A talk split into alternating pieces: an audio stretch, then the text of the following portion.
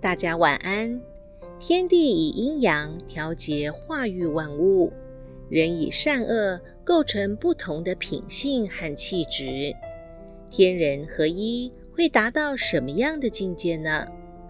今晚我们就来分享处世修养的经典著作《菜根谭》其中的精选名句：谢礼功夫，敦睦气象。无声一小天地也。使喜怒不迁，好恶有则，便是谢礼的功夫。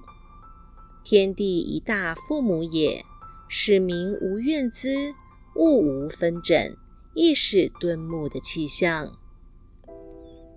这句话的意思是，我们自己的身心就等于一个小世界，无论高兴与愤怒，都不可以犯错误。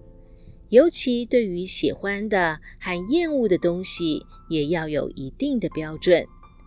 这就是做人的协和调理的功夫。大自然就像人类的父母，负责养育人，要让每个人都没有牢骚怨尤，使万物都没有灾害而顺利成长。这也是造物者一番恩德，天地间一片祥和的景象。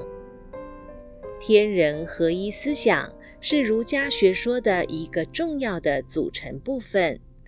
古人认为，人体的运动是与自然界的运行相吻合的。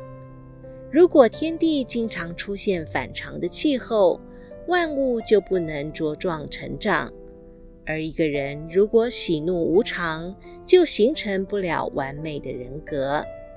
所以说。人体就像一个小小的天地，只有保持良好的状态，才能呈现敦睦祥和的气象。